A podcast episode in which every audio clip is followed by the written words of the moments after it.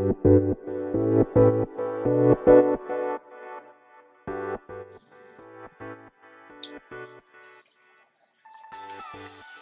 い、始まりました。本を読んでは独り言ラジオ。私、変な髪型をしたポンコツ薬剤師こと町田和俊でございます。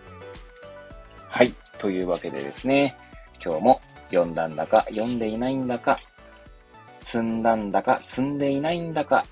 といった本たちの中からですね、一冊紹介してゆるーりと語っていきたいと思います。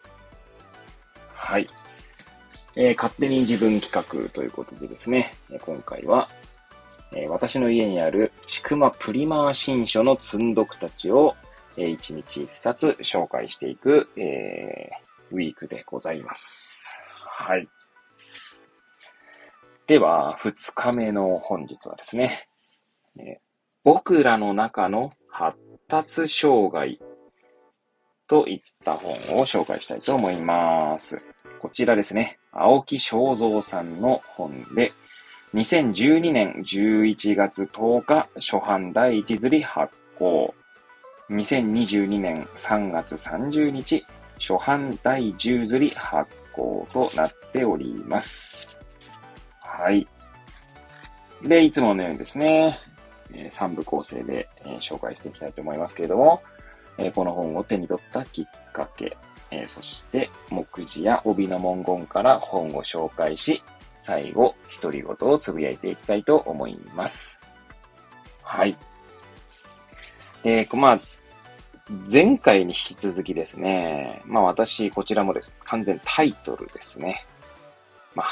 達障害についてですね、ちょっとこう、えー、全然勉強不足だなと思ってですね。まあちょっと発達障害の本とかを探している中で、えー、まあなんだろう、この本を見つけたと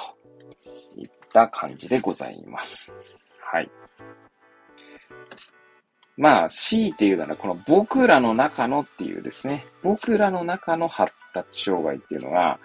まあ、個人的にこれ、まあ、全然個人の感想レベルの話なんですけど、なんかこの発達障害って、なんだろう、私も発達障害っぽいところがあるな、みたいな。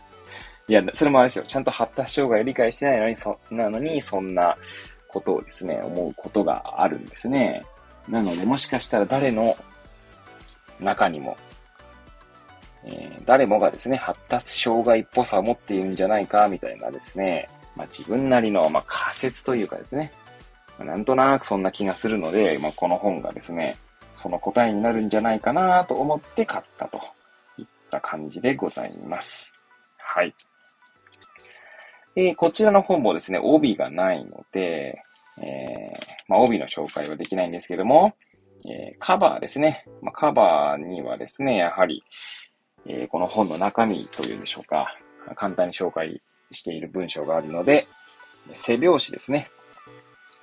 背表紙側の、まあ、カバー、カバーですね。カバーの背表紙側を読んでいきたいと思います。人とのやりとりが苦手だったり、こだわりが強かったり、発達障害とは病気なのだろうか。その原因や特徴、対処法などをよく知れば、誰のうちにもそれらがあることに気づくだろう。とあります。まさにですね、きっかけのところで私が言っていたことのような、ね、やっぱそれに対する答えが書いてありそうかななんて思いますね。はい。えー、こちらの本はですね、うんと、219ページですね、の本で、そちらがですね、まあ、序章から始まって、間に7章あって、最後最終章なので、まあ、全9章って感じですかね。はい。で、構成されております。では、今回は、え各章のタイトルですね、だけ紹介していきたいと思います。えー、序章。あの人と僕は本当に違うのだろうか。第1章。発達障害ってどんなもの？第2章、社会性の障害とは何だろうか？広範性発達障害の特徴1。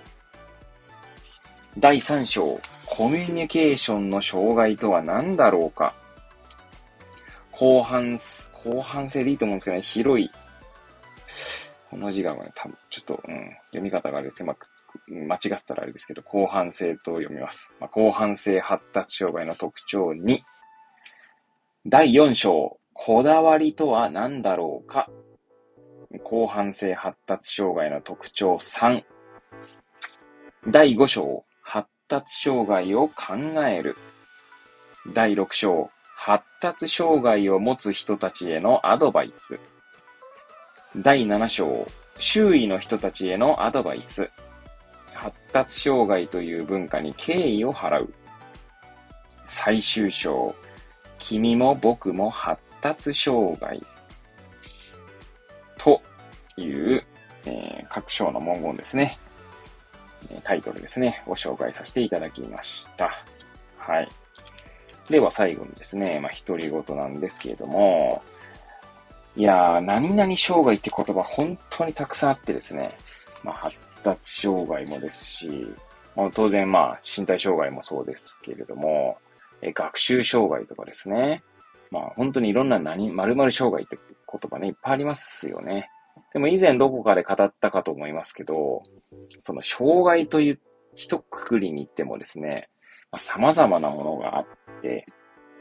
まあ、それをの生むというか、なんだろう、その障害者みたいなくくりで言ってもですね、全くこ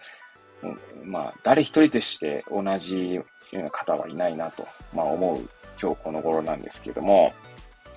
まあ、発達障害もおそらくですね、その度合いっていうんでしょうかね。まあ、程度の問題っていうのもあるんじゃないかなと思いますね。だ同じ発達障害をも、同じタイプのというか、同じ、まあ、うんと、同じ系統の発達障害を持っていても、その程度によってですよね、あの、生きづらさというか、周囲との馴染めなさみたいなものが変わってくると思うんですよね。うん。なので、そしてですね、まあ、この本、ね、冒頭も言いましたけど、まあ、誰の中にでもですね、まあ、発達障害っぽさっていうのはあるんだと思うんですよね。なんせ、え、こだわりとかですね、そういった、あとコミ、コミュ障みたいなね、話とか、そんなのってま誰しもありますよね。あの、程度の差こそあれ。旗から見ると、とてもコミュニケーションが上手だと思っている人でも、まあ、コミュニケーションに障害をも、まあ、自分の中ではですね、その方の中では、まあ、コミュニケーションに障害を持っていると思うこともあるかもしれないですよね。うんまあ、そもそもコミュニケーションって何やねんみたいな話とかまでですね、遡っていくと、まあね、なかなか難しいなとも思ったりするわけですね。うん。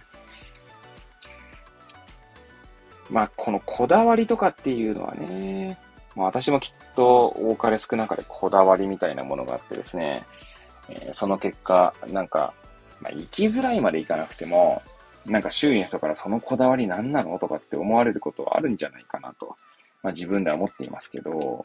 まあ、そんなことをですね、まあ、考えるためにも、え今回の本はもしかしたら何かヒントを与えてくれるのかななんて思っておりますが、まあ今のところ積んどくしているという感じでございます。はい。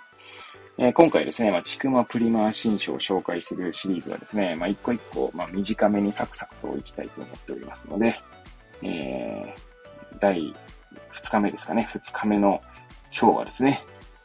えー、まあ、今日紹介した本は、まあ、僕らの中の発達障害という本でございました。えもしですね、気になる方は、まあ、手に取っていただければと思います。ちなみに、840円かなの本でございます。ということで、え、ちくまプリマー新書の積んどくを紹介するシリーズをまた明日からもまた続けていきたいと思います。それではまた次回お会いいたしましょう。ごきげんよう。